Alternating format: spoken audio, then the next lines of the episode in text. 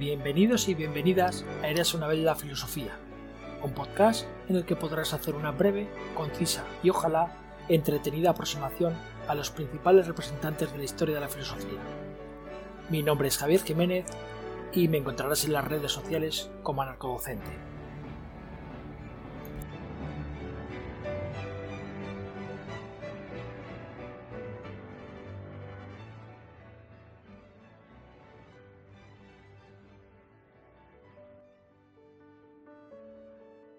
Una vez que ya hemos visto la filosofía de la antigua Grecia, daríamos paso a Roma.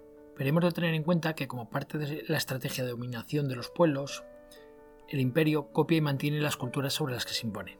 Por ello, a nivel general, no tendremos a Roma como una gran creadora de corrientes filosóficas, sino que más bien se suma al carro de las escuelas helenísticas que ya vimos en el capítulo anterior, desarrollando textos y tendencias que amplían el universo de dichas corrientes. Sirva, por ejemplo, el caso de Marco Aurelio, emperador romano que ha pasado a la historia como el mayor exponente del, estoicismo, mientras que sabemos ya que era una escuela creada en la antigua Grecia. Realizada esta puntualización, podemos adentrarnos en el pensamiento medieval, que hará gala como leitmotiv de la fusión interesada entre la razón y la fe.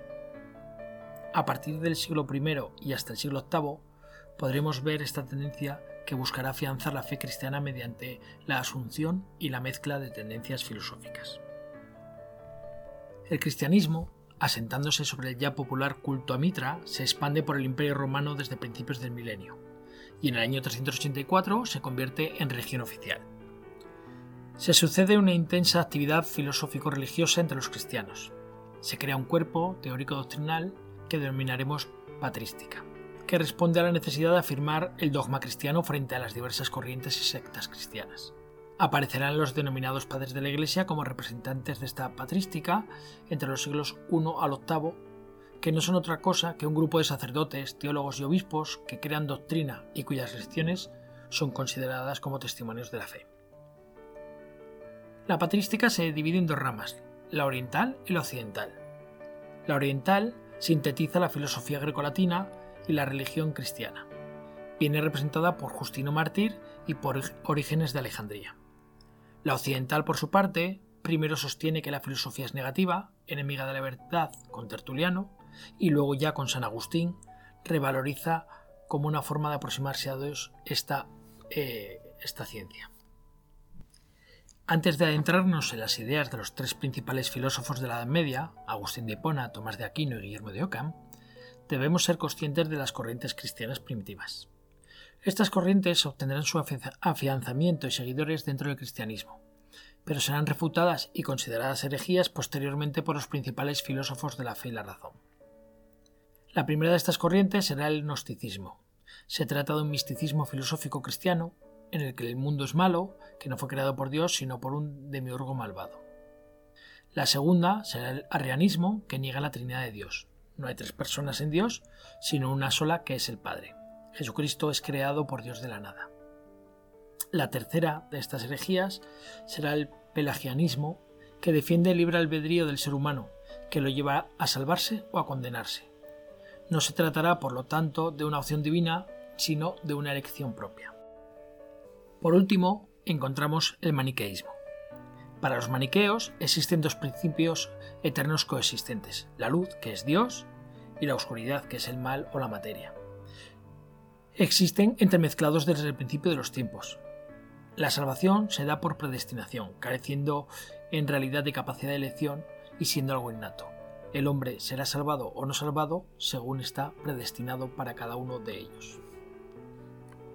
Frente a estas corrientes primigenias o herejías, encontraremos los trabajos de los padres de la Iglesia, Agustín de Hipona, Tomás de Aquino y Guillermo de Oca.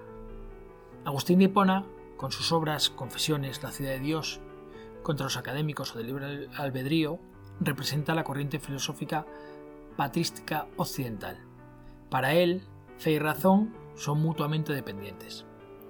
La razón precisa de la fe para alcanzar la verdad última asociada a Dios. Busca el conocimiento a través de la razón, pero allá donde no llega esta, entonces debemos aceptar la fe. Y del mismo modo, si existe conflicto entre fe y razón, entonces también debemos aceptar la fe. Su teoría del conocimiento sigue la estela de Platón, pero siempre desde una visión cristiana, y muestra dos niveles del conocimiento. El nivel inferior, que es un conocimiento sensible de las realidades del mundo físico, mutables y contingentes, y el nivel superior, que es un conocimiento de las verdades inmutables y eternas que están en la mente de Dios. Los principios del mundo también siguen al griego desde un apropiamiento cristiano. Dios crea el mundo desde la nada. En su mente están las ideas inmutables y eternas, el mundo de las ideas platónico. También crea el tiempo y el ser humano compuesto de cuerpo y alma. En cuanto a la ética, San Agustín confiere al hombre voluntad libre para actuar con virtud y define tres tipos distintos de males. El mal metafísico, con diferentes grados del ser, el mal moral, que es el pecado, y el mal físico, que es el dolor y la muerte. Tomás de Aquino sigue la estela aristotélica propia de la corriente filosófica de la escolástica medieval. Sus obras más representativas serán Comentario a las sentencias, Suma contra los gentiles y Suma teológica plantea su teoría del conocimiento y su entrelazamiento entre fe y razón mediante la diferenciación de tres tipos de verdades. Las verdades reveladas, a las que se llega mediante la fe, las verdades naturales, a las que se llega mediante la razón, y las verdades intermedias, que son un preámbulo de la fe o una racionalización de la misma. Este segundo gran padre de las teorías de la filosofía eclesiástica centra gran parte de sus planteamientos en la demostración de la existencia de Dios. Por un lado, plantea la demostración a priori, que sería que la existencia de Dios es artículo de fe y no debe ser cuestionada y tratada de demostrar. La considera aún así no válida.